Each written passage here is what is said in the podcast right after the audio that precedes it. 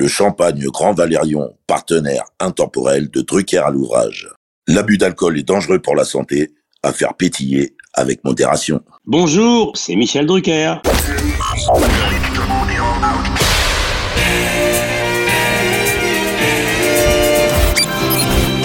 Bonsoir, l'orchestre de stars placé sous la direction de Monsieur Jean-Claude Petit. C'est la première de Champs-Élysées. Nous nous retrouverons tous les samedis à 20h30 sur Antenne 2 pendant 70 minutes environ.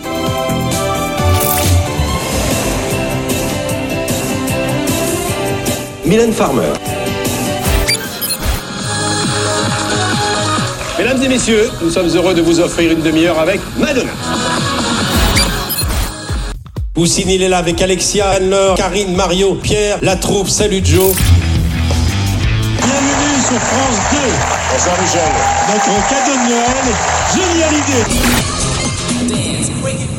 Votre accueil, c'est le cas de le dire, me va droit au cœur. 55 ans de mémoire télévisuelle collective en une collection prestige de 50 épisodes. Michel a vraiment mis Drucker à l'ouvrage. Bonjour Michel. Bonjour cher David. On est tout le temps en train de déconner avant de prendre l'antenne Michel, tout ceci n'est pas sérieux. En tout cas, merci de nous accueillir chez toi pour un nouveau numéro de Dallo Drucker à l'ouvrage consacré cette semaine à une profession culte du médium télévision en France ayant connu ses heures de gloire quand j'ai fait mes recherches, je n'en revenais pas, de 1935 à 1993. C'est donc finalement la raison pour laquelle on a choisi ce soir de conclure pratiquement cette collection avec elle. Et oui Michel, tu l'auras compris, il s'agit aujourd'hui donc des speakerines, des téléspeakerines et évidemment de leurs homologues masculins qui nous manquent ainsi depuis déjà 30 ans et de Jacqueline Joubert à Catherine Langeais en passant par Dorothée ou Anne-Marie Pesson, nul téléspectateur ne les aura oubliés, et certainement pas Michel Drucker. Donc aujourd'hui, avec Dallo, qui s'y frotte, Speakerine. Oh, quel beau jeu de mots. La nouvelle génération, c'est comme moins de 20 ans, ne peuvent pas imaginer ce qu'ont été les speakerines. Des vedettes aussi importantes que les vedettes de cinéma, parce que les stars de cinéma dans les années 50 ne se montraient pas à la télévision. Elles avaient un côté inaccessible. Jusqu'à Reflet de Cannes de François Chalet, où là c'était un scoop au moment du festival de Cannes. On avait pour la première fois euh, Sophia Loren. Exactement. Sophia Loren, naturellement, présidente du jury, ce à quoi elle ne s'attendait sûrement pas il y a dix ans, lors de sa première et timide apparition à Cannes. Gina Lobrigida ou Brigitte Bardot, grâce à François Chalet. Mais sinon, alors que maintenant des actrices viennent faire la promo, et les acteurs stars, qu'ils soient français ou étrangers, viennent faire leur promo régulièrement sur toutes les chaînes. Mais à l'époque, les femmes célèbres étaient les speakerines, aussi célèbres que Michel Morgan, qu'une Brigitte Bardot, que Micheline Prel, Catherine Deneuve, Mireille Darc. Quand elles descendaient dans la rue, c'était un événement. Alors, il n'y avait pas de selfie à l'époque, mais avoir un autographe ou une photo de Jacqueline Huette, de Catherine Langer ou de Jacqueline Joubert, c'était un événement. Moi, j'avais 7 ans à peu près, en 49-50. Le premier JT n'avait pas encore eu lieu, hein, lorsque pour la première fois est apparue une femme d'une grande élégance. Ah, on va en parler. Qui s'appelait Jacqueline Joubert. Il est bon ce Michel. Et oui, donc nous allons effectivement maintenant parler de quelqu'un qui t'est cher et dont tu me confiais que c'était encore à l'époque la RTF. On parlait même pas encore d'ORTF. J'ai volontairement, Michel, fait impasse sur la période 1935-1949 pour deux raisons.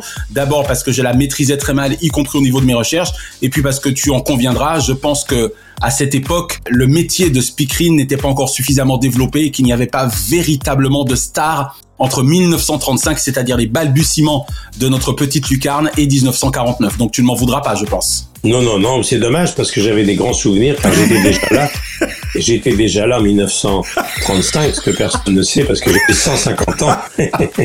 Pour moi, la première apparition d'une speakerine, je sais même pas si on les appelait speakerine à l'époque, le, si le nom était... Était déjà déposé, on va dire, ou connu. On connaissait le mot speaker. C'est ça, voilà. Ensuite speakerine, et il y a eu speakerin aussi. Et speakerin, exactement. On voit pour la première fois les présentatrices. Nous avons banni définitivement les vieux mots anglo-saxons et malsonnants. Mais Jacqueline Joubert était une femme magnifique. Alors plongeons dans tes souvenirs.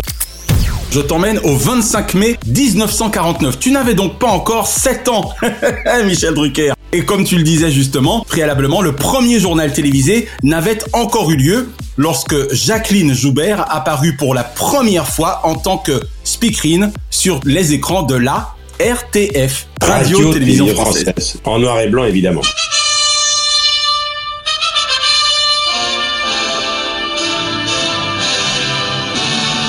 Alors parle-nous donc de ce 25 mai 49. Je suis sûr que tu étais déjà devant le petit écran. Il était 20h12, j'en souviens très bien. Tu vois que je ne suis pas le seul. Et J'étais au fond d'une ferme avec mes sabots. Mais j'aurais bien voulu connaître cette période-là. Cela dit, quand j'avais 10-12 ans, mes premiers souvenirs de télé, c'était devant le marchand de poste en 52, le couronnement de la reine d'Angleterre, et c'était peu de temps après, en 52-53. Jacqueline Joubert, elle a irradié les postes de télévision de l'époque. Et puis après, on a découvert, elle avait un mari qui était un homme magnifique, Georges Decaune. Immense journaliste. Et ensuite, ils ont eu ce fils talentueux. Ce fils prodigue. Prodigue, qui était Antoine, qui a marqué aussi l'histoire de la télévision pour les enfants du rock, si j'ose dire. Entre autres choses. Mais Jacqueline Joubert, elle avait beaucoup d'allure. C'est une femme distinguée. Elle était distinguée, elle avait un sourire irrésistible. C'est ça, elle avait la classe. Moi, je ne peux hélas parler qu'avec les images d'archives. Je trouve qu'elle avait énormément de classe et d'élégance. Grâce à la première, nous saurons pourquoi et comment nos petites pièces blanches d'aujourd'hui ont une valeur indiscutable. Et elle avait de la classe. On était loin, évidemment, des influenceuses qui sont à Dubaï, qui sont moins classieuses. Allez, toc Prenez ça dans les dents Mais c'était une époque où il fallait être élégant, c'est vrai, parce que on dira jamais assez, mais cette télévision de l'époque était une télévision assez élégante, assez rigide. Et qui dépendait tellement, visiblement, il me semble, hein, de l'État, de l'appareil étatique. Bien sûr. À la RTF, Radio-Télévision Française, l'actionnaire c'était évidemment l'État, et on s'approchait des années de Gaulle. Hein, c'était René Coty, euh, Vincent Auriol avant. C'était très très compassé, très sérieux. Très codifié. On n'imaginait pas euh, une speakerine débarquant à l'antenne euh, si elle n'était pas bien coiffée, bien habillée. Il faut peut-être, Denise, commencer par présenter celle qui n'est pas encore très connue, c'est-à-dire celle qui nous arrive de Corse. C'est ça, bien apprêtée. Bien apprêtée, et à l'époque, le sponsoring n'existant pas, elle s'habillait elle-même. On se rend pas compte, d'accord. C'était sur leur propre denier. Maintenant, il y a des budgets pour tout le monde, et les starlettes qui sont à Dubaï, même leur string est sponsorisé. Par Botox. Euh, Drucker, j'aimerais vraiment savoir à quel moment Thierry Ardisson a pu vous trouver trop lisse. Cela dit, il avait raison parce que j'ai été moi élevé dans une grande tradition avec des parents. Il fallait être premier de la classe, respectueux, etc. Ouais, tout à fait. Gendre idéal, exactement. J'ai mis longtemps avant de me lâcher et c'est la scène. Ah oui. C'est très récent. Et encore, je me lâche pas complètement. Le jour où je vais me lâcher, je vais commencer une deuxième carrière et ça va être un suicide en direct. Alors revenons-en à la grande Jacqueline Joubert. C'est une époque bienveillante, une époque bien élevée. On le verra avec les speakerines dont on va parler plus tard. Élégant que ce soit Catherine Langer, Jacqueline Huel, Jacqueline Cora, etc.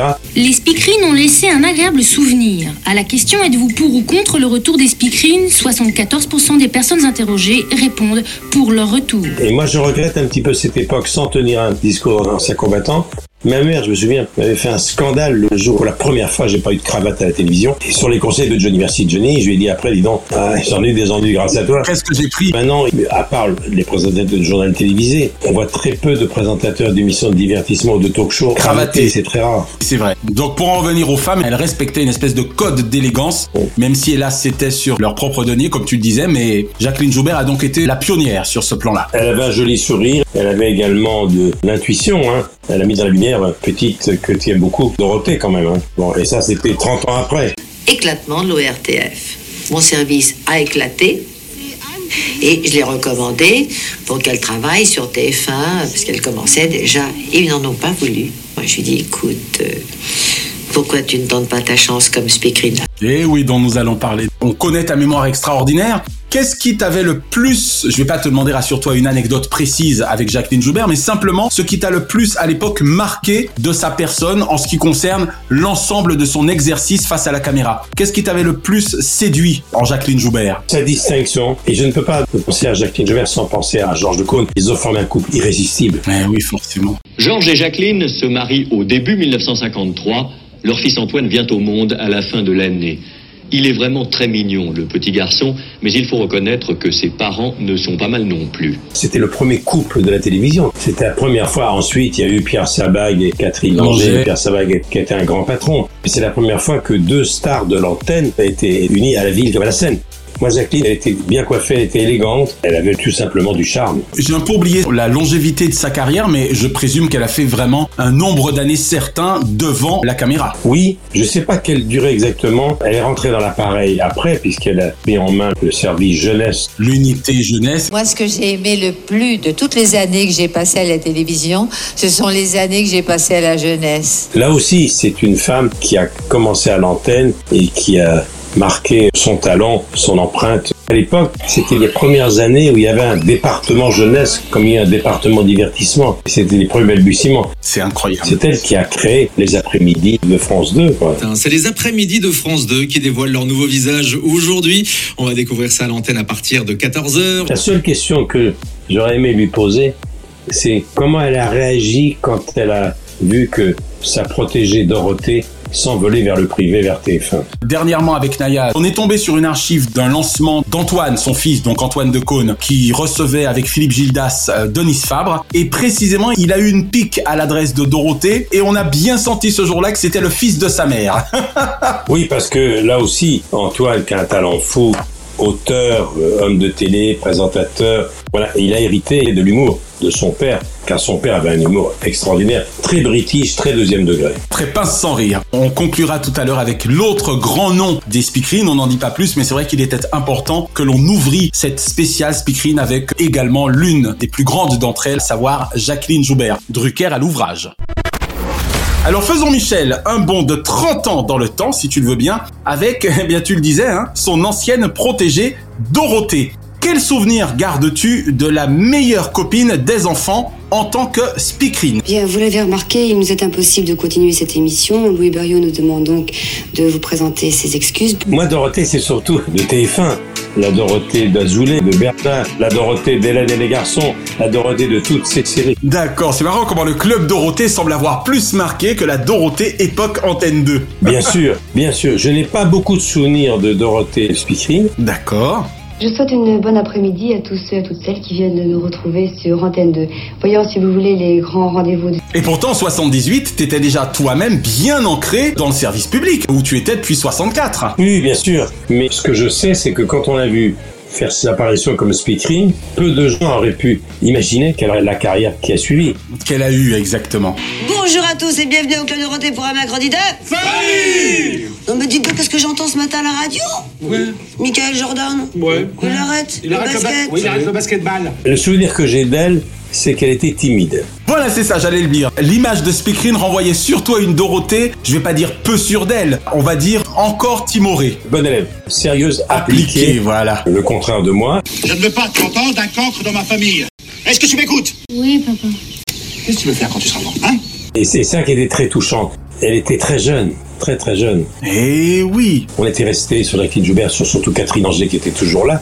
Mais là, c'est la première fois qu'on Mhm. voyait quelqu'un qui était une adolescente. Elle avait un physique d'adolescente. hein. Elle n'avait pas encore 24 ans, je crois. Et effectivement, elle a été quand même propulsée. On oublie de préciser, Michel, mais c'est quand même très important. Alors certes, il y avait peu de postes à l'époque, mais c'est surtout que vous aviez 100% de l'audience. Ben, on est en 78, la deuxième chaîne est balbutiante, la troisième n'existe pas, c'est Giscard qui est à l'Élysée. Voilà. C'est le début vraiment de la télé grand public. Et sans être un enfant de la télé, Valérie Giscard d'Estaing a compris avant tout le monde la puissance de l'image. Car à cette époque, près de 85% des Français sont devant leur poste chaque soir. Il n'y a pas autant de postes que maintenant. La privatisation n'est même pas imaginée. Comme dans une télévision giscardienne, populaire certes, mais ça reste quand même le service public, c'est-à-dire que c'est encore l'ORTF. Alors, pour en conclure avec Dorothée, puisque c'est vrai que ce n'est pas évident de se souvenir d'elle avant tout en tant que speakerine, mais c'est le thème d'aujourd'hui, je voudrais juste quand même te faire réagir un tout petit peu à la suite de sa carrière, précisément grâce, là encore, à Jacqueline Joubert, parce que tu faisais référence au Club Dorothée, encore une fois, c'est-à-dire la période 1987-1997, mais on oublie donc très souvent qu'elle a quand même tenu la barre de Récréa 2 pendant 9 ans. Est-ce que tu as quand même au moins quelques souvenances lointaines de cette période bénie où elle était déjà la reine de la jeunesse avec Récréa 2, même de façon lointaine? Lointaine, mais je sais, je sais l'impact qu'elle avait sur les enfants. Ah, c'est peu de le dire. Et c'est l'un d'entre eux qui te le dit. Oui, oui, bien sûr, parce que ceux qui ont mon âge, évidemment, ça leur rappelle des bons souvenirs. Une autre artiste était sur un registre assez voisin qui est Chantal Goya. Dont on oublie souvent qu'elle a également fait de la télévision et qu'elle a plutôt cartonné avec un certain nombre de prime time également. Oh mes chers amis, comme je suis heureuse de vous retrouver. Je vous présente Benoît. Elle a rempli les salles. Elle se produit encore sur scène. Chantal Goya. Chantal Goya, c'était un raz-de-marée. Il y a encore des gens qui sont venus la voir avec leurs petits-enfants, alors qu'ils avaient l'âge de leurs petits-enfants quand ils ont découvert Chantal, qui est une carrière absolument incroyable, de plus de 50 ans. La grande performance de Dorothée, elle démarre speakerine, très timide, elle va devenir une showgirl, elle va remplir Bercy. Oh que oui.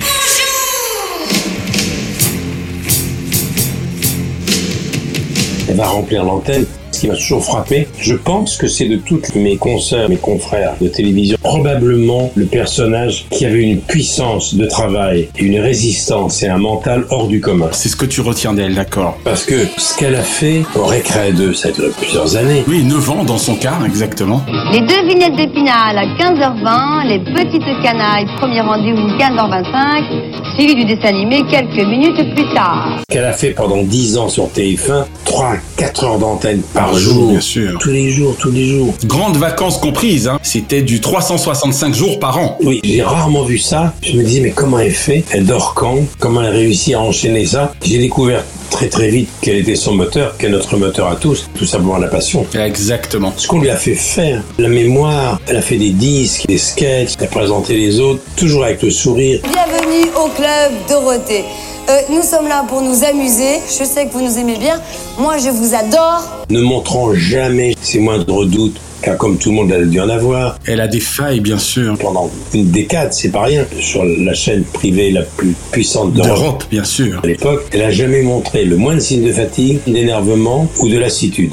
Exactement. C'est rarissime. Tout à fait. Et on en veut pour preuve effectivement sa dernière à l'antenne sur TF1 après le décès de sa mère, qui a fait qu'elle a quand même tenu l'antenne. Alors Michel, en tout cas, elle avait beaucoup apprécié la spéciale que nous lui avons consacrée, Naya, toi et moi, pour son 70e printemps le 15 juillet dernier, puisqu'on lui a fait cette surprise et elle en a été très contente. Mais puisqu'aujourd'hui, c'est l'ultime occasion pour toi, si je puis dire, de lui adresser un message personnel, puisqu'on termine dans une semaine, eh bien on te laisse lui dire un ultime mot. Eh bien, je vais dire quelque chose qu'on me dit souvent, ma chère Dorothée. Tu n'as pas d'âge pour moi. Et comme j'aime à le répéter à la fin de mon spectacle, c'est la citation de Lelouch. Dis-toi bien que les plus belles années d'une vie sont celles qu'on n'a pas encore vécues. Donc le meilleur est à venir. Et je t'embrasse. Et à 16h30, vous pourrez suivre le troisième épisode de votre feuilleton, Les voyages de Charles Darwin. Merci en tout cas pour Dorothée Michel.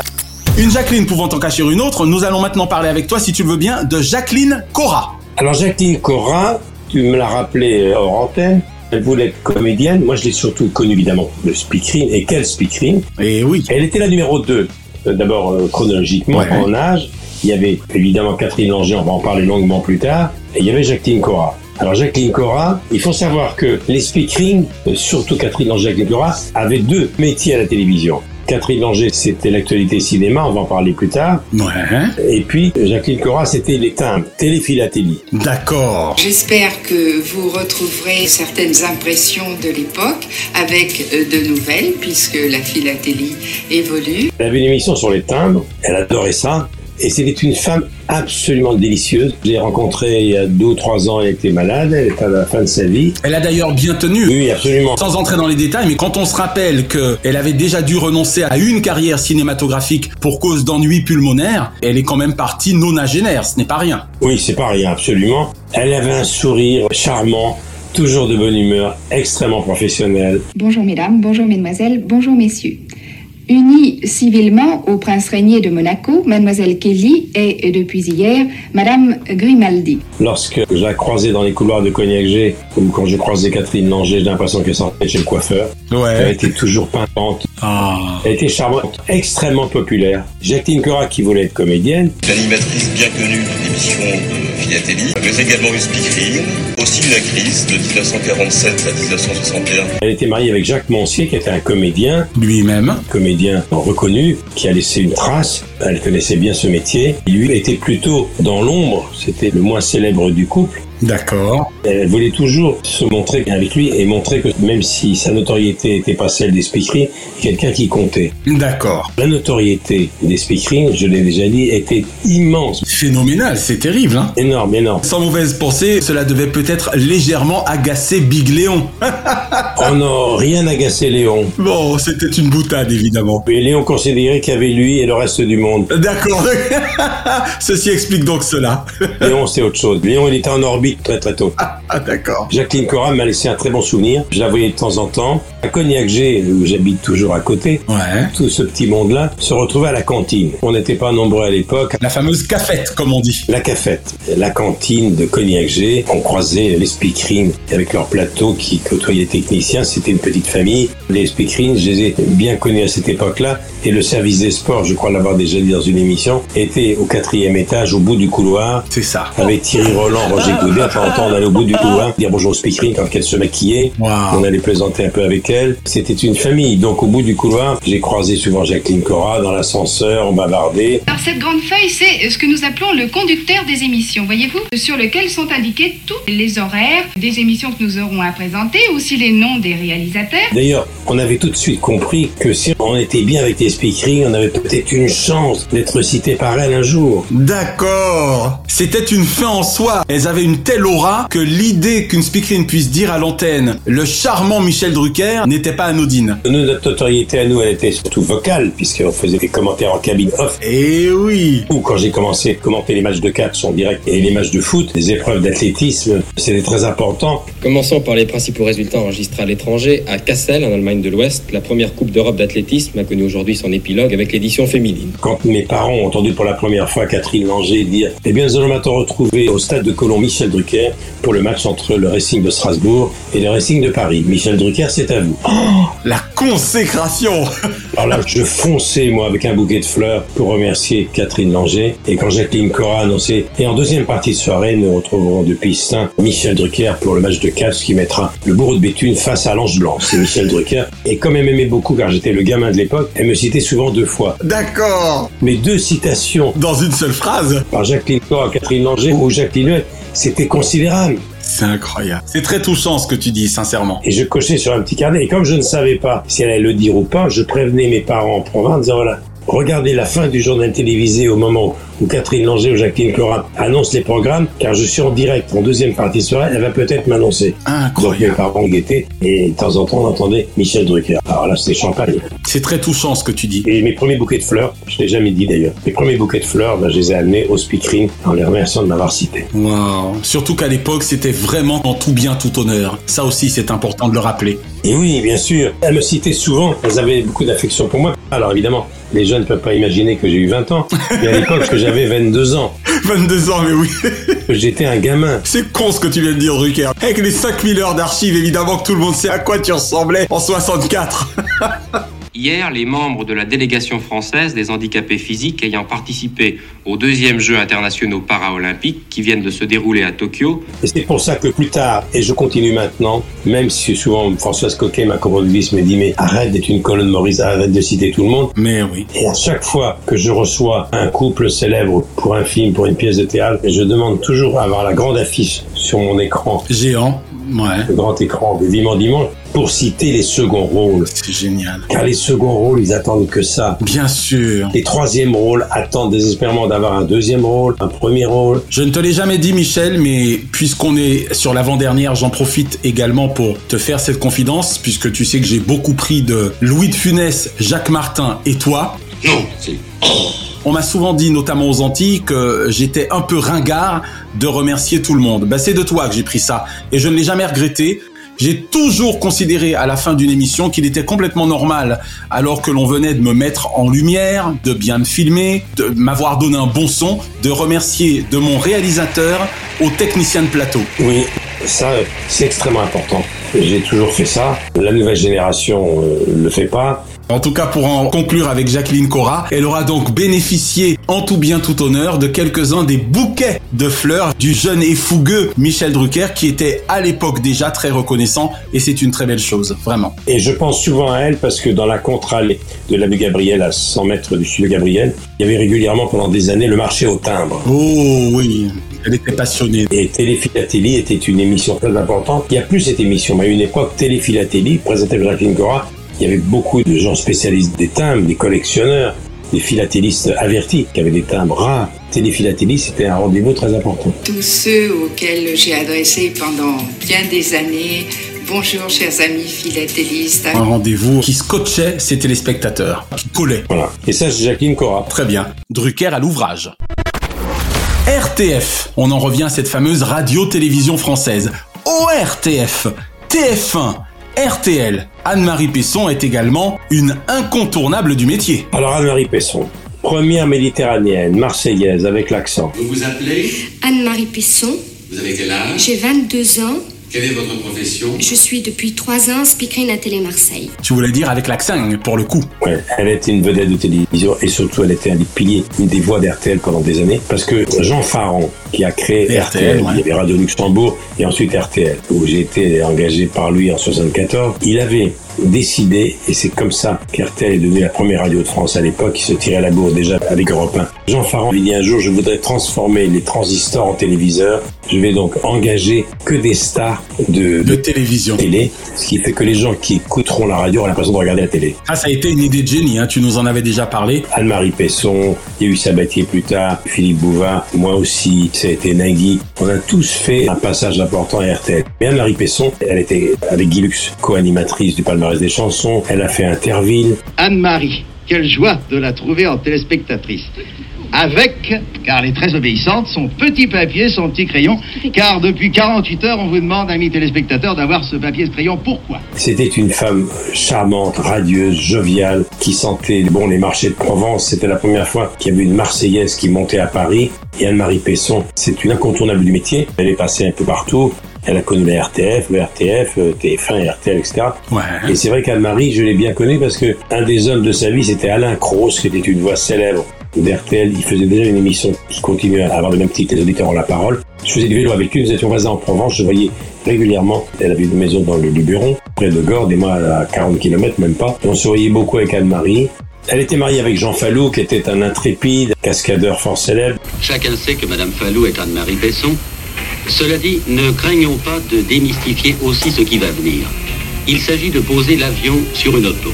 Rien de plus, rien de moins. Très demandé au cinéma, qui s'est tué d'ailleurs dans un accident d'avion. C'était un des drames de sa vie. Tu venais à peine de commencer la télévision quand elle l'a épousé, car elle l'a épousé le 18 novembre 64. Donc j'ai connu Jean Fallou qui était son mari car j'étais passionné par tout ce qui vole et lui était cascadeur. Ouais. Ça lui a coûté la vie dans une cascade en avion. Anne-Marie était une fille délicieuse qui a marqué la télé. J'ai vécu avec Anne-Marie un de ses grands chagrins. Ouais. Un jour, alors qu'elle était le pilier de RTL, on lui a fait comprendre qu'elle était quelqu'un un peu du passé. Aïe aïe aïe, décidément. Le patron lui avait dit à l'époque, c'est Anne-Marie, vous avez un peu vieilli, et elle me fait une réplique formidable que Belma aurait pu faire également, qui avait des voix tellement reconnaissables. Elle dit, mais ça s'entend tant que ça que j'ai vieilli. Alors qu'on sait très bien que les voix ne vieillissent jamais. Exactement. On peut dire de quelqu'un qui vieillit quand il fait de la télévision, mais Belma a la même voix jusqu'au bout. C'est clair. Donc Anne-Marie, elle a été très très très populaire parce qu'elle a fait des émissions comme Interville qui étaient des émissions très populaires. Le palmarès des chansons, elle était associée souvent à Guy Lux. Et Anne-Marie, c'est quelqu'un que j'ai beaucoup beaucoup aimé et je pense souvent à elle quand je regarde dans les archives d'RTL car j'ai travaillé à RTL, elle y était encore. D'accord. Eh bien, suivant l'usage, nous avons terminé cette nuit de Noël avec la messe des minuit. Et comme chaque dimanche, c'est avec les émissions religieuses que débutera notre programme.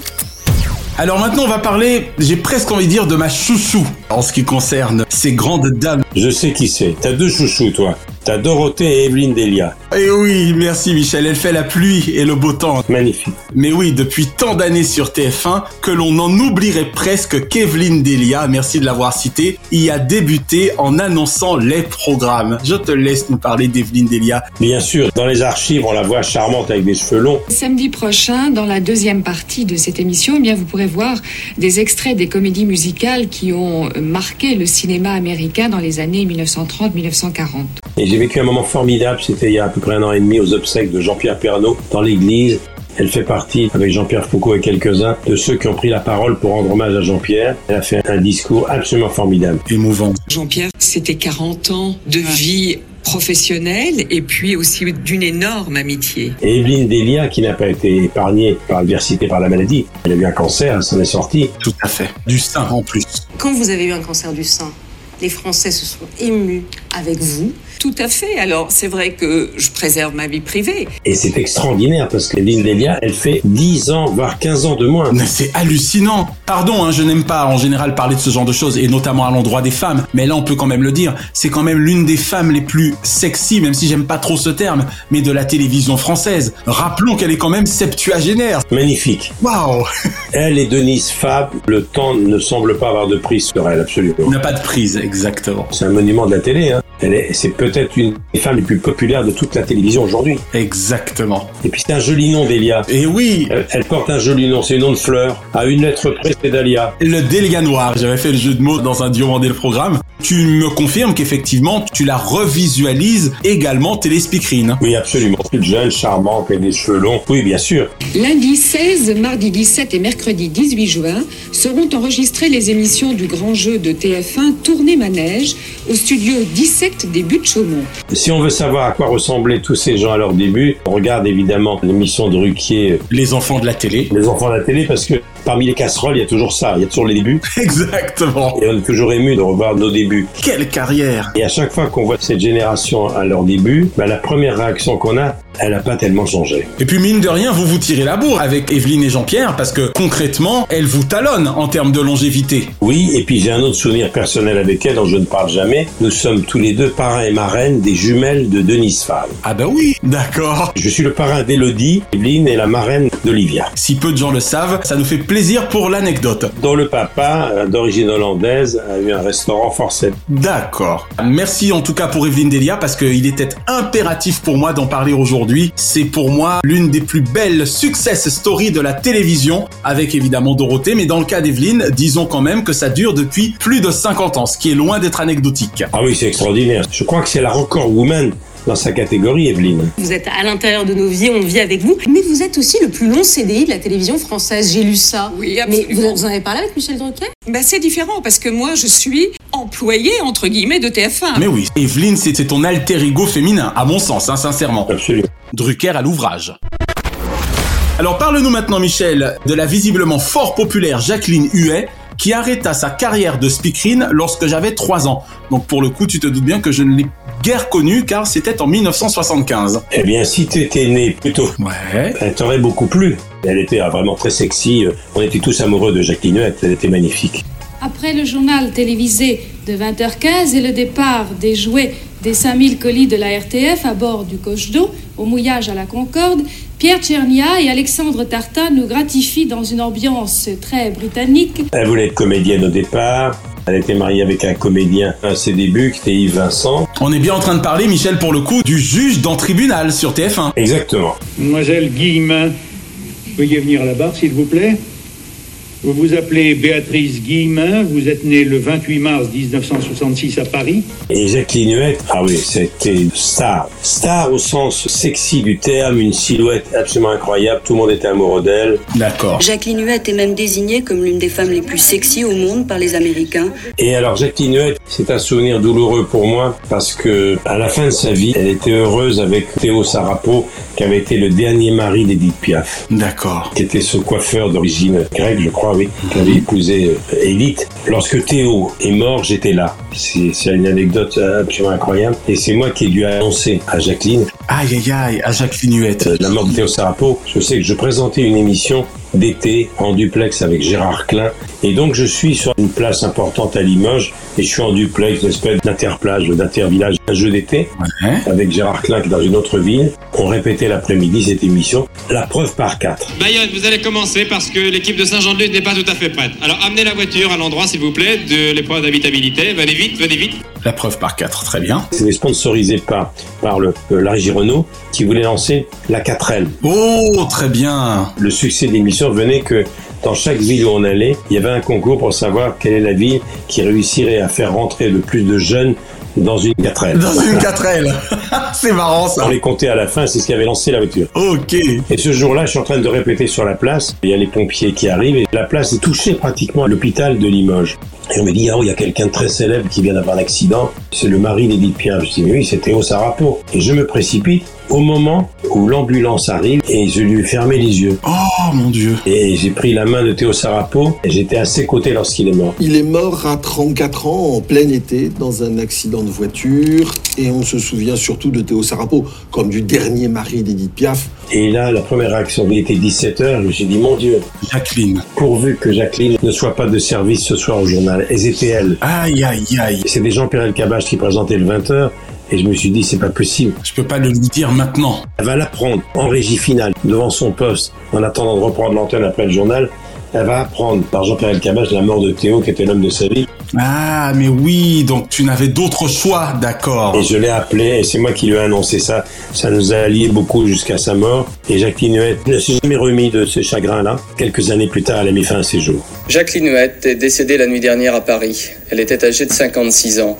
Elle fut l'une des premières animatrices picrines de la télévision française. C'est une fin tragique. Eh oui, forcément. Et voilà, c'est une femme magnifique. Et quand on a été une très jolie femme, c'est plus compliqué.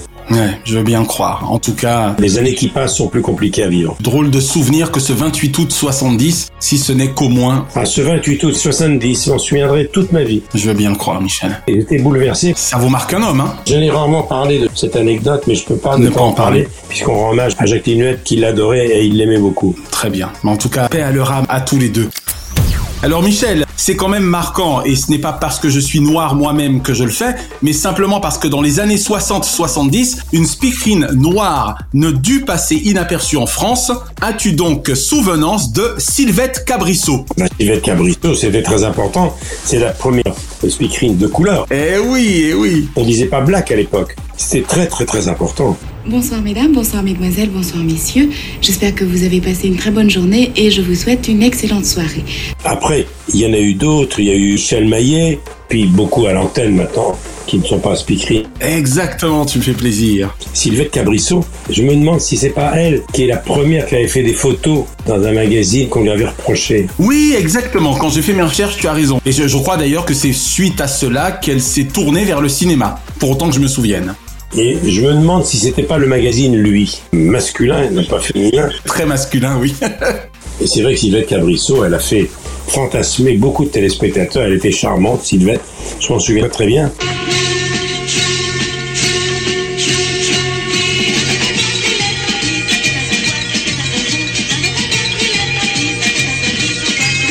Et pour le coup, Michel, c'est l'occasion jamais pour toi de confirmer. On est d'accord que, à l'époque notamment, la France téléspectatrice n'était pas raciste. Il n'y a jamais eu de tombereau d'insultes à l'adresse de Sylvette Cabrissot via les cartes postales et autres coups de fil. S'il y avait eu les réseaux sociaux, ça aurait été plus compliqué peut-être. Ah d'accord, ok. Je pense que le grand public avait trouvé ça plutôt bien et c'était une avancée très importante parce que c'est l'époque où on voyait de plus en plus, en tout cas c'était très très net, sur les télévisions américaines, toutes les séries, de plus en plus de comédiens de couleur. Notamment Gail Fisher par exemple avec Manix pour ne citer qu'elle. Bien sûr, aux États-Unis c'est important. Au cinéma, ça a été bloqué pendant longtemps. On était resté dans la chanson au cinéma sur Harry Belafonte et au ciné Poitiers. Exactement. Et puis ensuite, il y a eu le flic de Beverly Hills. Dans les années 80, exactement. Il y avait Eddie Murphy et tout ça. Mais là, dans les 60-70, c'était très bien. J'avais trouvé ça formidable, moi, que Sylvette soit là. Puis moi, ça me fait plaisir parce que Sylvette, ça ressemble à Yvette, ma maman. Et pourquoi je dis ça? Simplement parce que elle était martiniquaise, Sylvette. Voilà. C'est la première fois qu'une jolie fille des Antilles devenait speakerine. Et ça, c'était très très bien. Maintenant, ça a changé, mais c'était dans les années 60-70. Hein. Bonsoir également à tous nos jeunes amis. En effet, la première partie de notre programme leur est chaque soir destinée. Eh oui, et ça fait plaisir. C'est là que je dis que la télévision n'avait jamais été aussi audacieuse qu'à cette époque. Je ne me souviens pas, en 60-70, qui est le patron de l'époque qui l'a engagé, mais il mériterait de rester dans les mémoires. Michel, on en est presque à la fin de l'émission, mais avant cela, j'ai eu envie quand même, même si c'est les speakerines, que tu aies une petite pensée rapide pour deux trois de leurs homologues masculins que tu as bien connus que tu connais bien encore, qui pour certains sont d'ailleurs encore à l'antenne. Je fais notamment référence à Olivier Mine, Thierry Beccaro, Patrick Simpson-Jones ou Eric Galliano entre autres. Ils ont été speakerins. Quand on revoit les archives avec Olivier Mine, il est formidable. Tout de suite, euh, Joseph Poli, c'est à vous pour euh, C'est à vous sur Antenne 2. L'invité d'aujourd'hui, c'est Monique Trenka. Thierry Beccaro aussi. Patrick Simpson-John, alors c'était le British, il avait un timbre de voix incroyable. Eh oui, so British. Mais tout de suite, si vous le voulez bien, nous allons rejoindre Patrick Poivre d'Arbor pour la troisième édition du journal télévisé. Bonne soirée. On va la retrouver avec l'équipe Dorothée. Exactement. Je peux rajouter Lionel Cassan. Oui, Lionel aussi, Lionel Cassan. Demain soir, on retrouvera Michel Drucker avec un nouveau Champs-Élysées. Michel accueillera euh, Guy Béard, dont c'est le grand auteur. Et alors, il y a une chose très drôle, c'est une parenthèse, mais il y a eu une parodie des speakerines formidable. On fait les nuls. Pendant deux ans, j'ai quitté Studio Gabriel pour aller faire ça 90. Ouais. Au pavillon Balta. Et ce sont les nuls qui arrivaient à la télévision qui occupaient l'émission Les Nuls en direct le samedi soir il y avait une parodie de Speakerine. Oh mon dieu. Mais tout de suite, euh, place à la bite avec Sexy Charlie. Un samedi avec perruque, etc. Il y avait Gérard Lanvin, il y avait Gérard Junior. Ouais. C'était l'équipe des nuls, c'était irrésistible. J'avais vraiment envie d'avoir un petit clin d'œil amical à l'adresse de leurs collègues masculins. Et puis, avant de terminer avec sans doute la plus emblématique d'entre elles avec Jacqueline Joubert, on aura également une pensée amicale pour d'autres dont on a parlé déjà en partie, à savoir Denise Fabre. Le programme de la soirée débutera aujourd'hui à 20h30 par les actualités télévisées. On peut également citer Fabienne Egal. Cet après-midi, restez donc avec nous, l'émission de Maurice Bruzek et Èvre Jerry réalisée par Jean-Pierre Walid. Oui, Michel Maillet. Tu le disais à l'instant, Michel Maillet, exactement. 18h55, ce sera l'heure du jeu des chiffres et des lettres. 19h20, les actualités régionales. Evelyne Leclerc. Voilà. Téléspectateurs de Provence Côte d'Azur Corse, bonsoir. Cette émission se termine. Je vous souhaite de passer une bonne soirée et un agréable dimanche. Et encore, je te laisse une petite dernière. Suzy Winker. On a bien bossé, toi et moi, avec Naya. Drucker à l'ouvrage. Alors mon cher Michel, eussions-nous seulement pu évoquer les speakerines aujourd'hui sans en conclure avec, et je te laisse l'annoncer, Madame Catherine Langer. Absolument Bonjour Catherine Langer. Bonjour Pierre. Qu'est-ce que c'est que cette profession? Je trouve que le mot profession est parfaitement impropre en ce qui concerne les speakerines.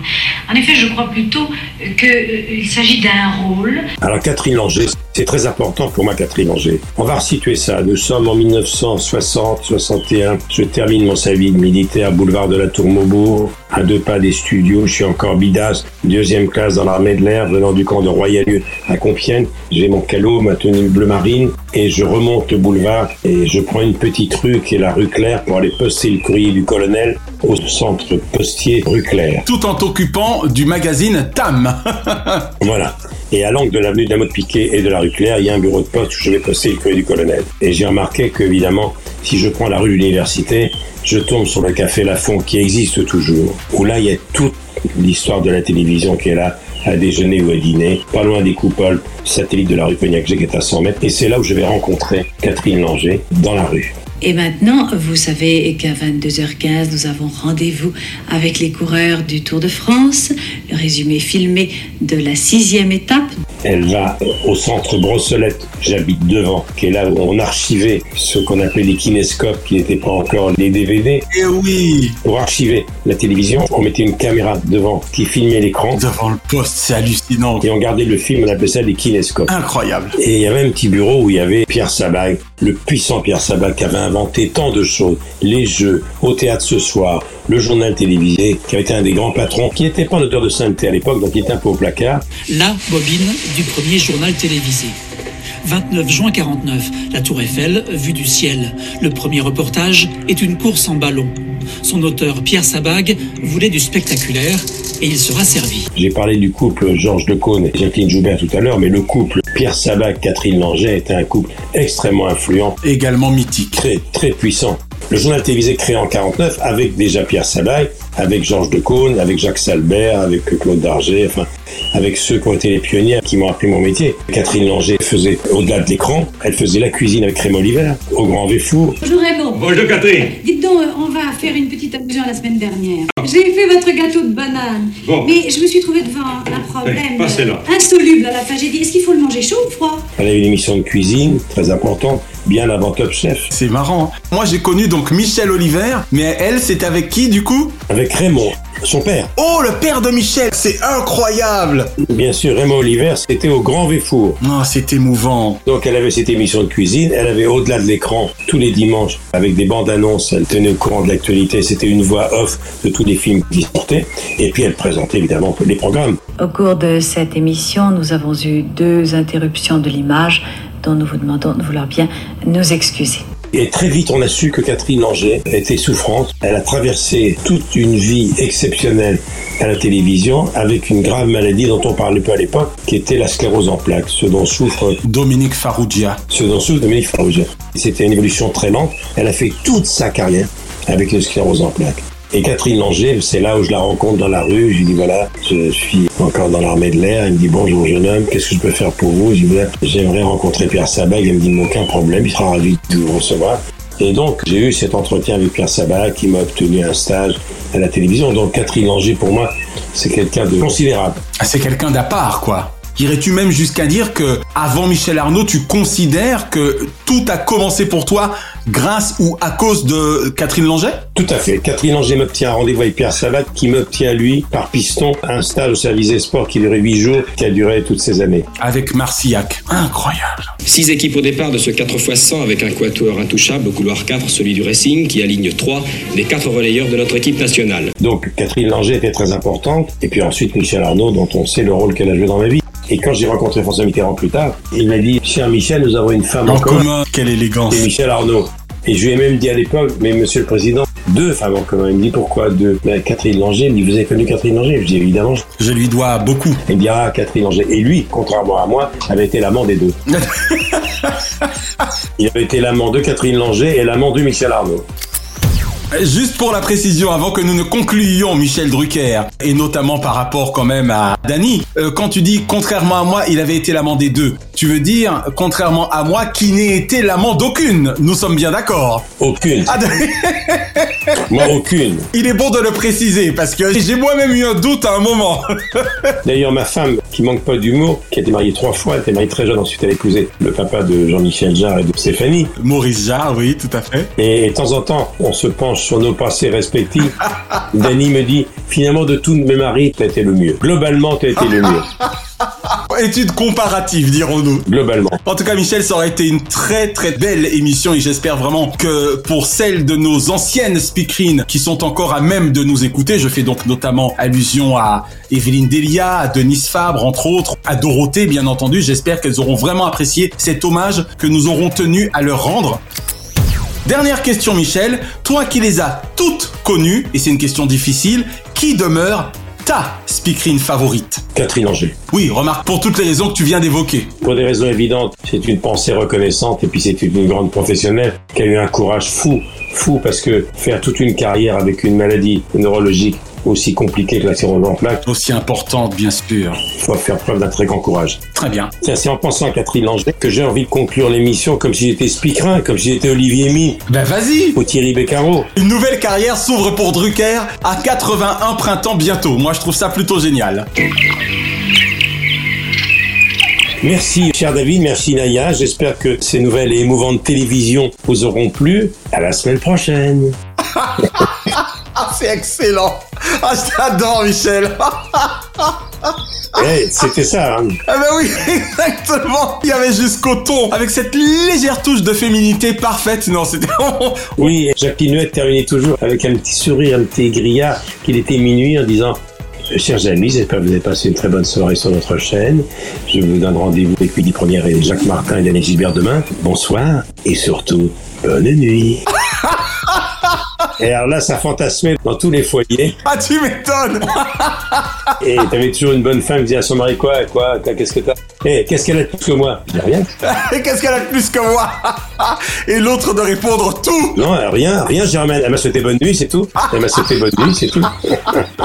En tout cas, Michel, vraiment merci pour cette conclusion, mais alors absolument merveilleuse que nous gardons. Et puis on rappelle, ça nous fait un peu drôle, Anaya et moi également, mais c'est très émouvant puisque c'était l'avant-dernière de Drucker à l'ouvrage et qu'on retrouve l'élève Drucker à ses débuts la semaine prochaine pour boucler la boucle, là où tout a commencé en 1965, avec donc toute l'équipe que tu aimes bien, à savoir Couder, Sabag et les autres Thierry Roland. Oh là là. Ça va te faire drôle, hein Ça y est, Michel, on y est presque. Ça va être un replay, ça, un grand replay. Hein. Exactement. D'ores et déjà, je commence à placer les remerciements de fin qui sont quand même très importants. Merci pour cette superbe aventure que tu nous auras fait vivre jusqu'à maintenant. Puisqu'on rappelle que cette émission, donc consacrée au speakerine, aura tout de même été le 50e d'Allo. 50e, c'est pas possible, tu te rends compte? C'est fou, 50e. Non, on les fait pas, on les fait pas. Exactement. À la semaine prochaine, Michel. À la semaine prochaine. Merci David et merci Anaya. Je vous embrasse.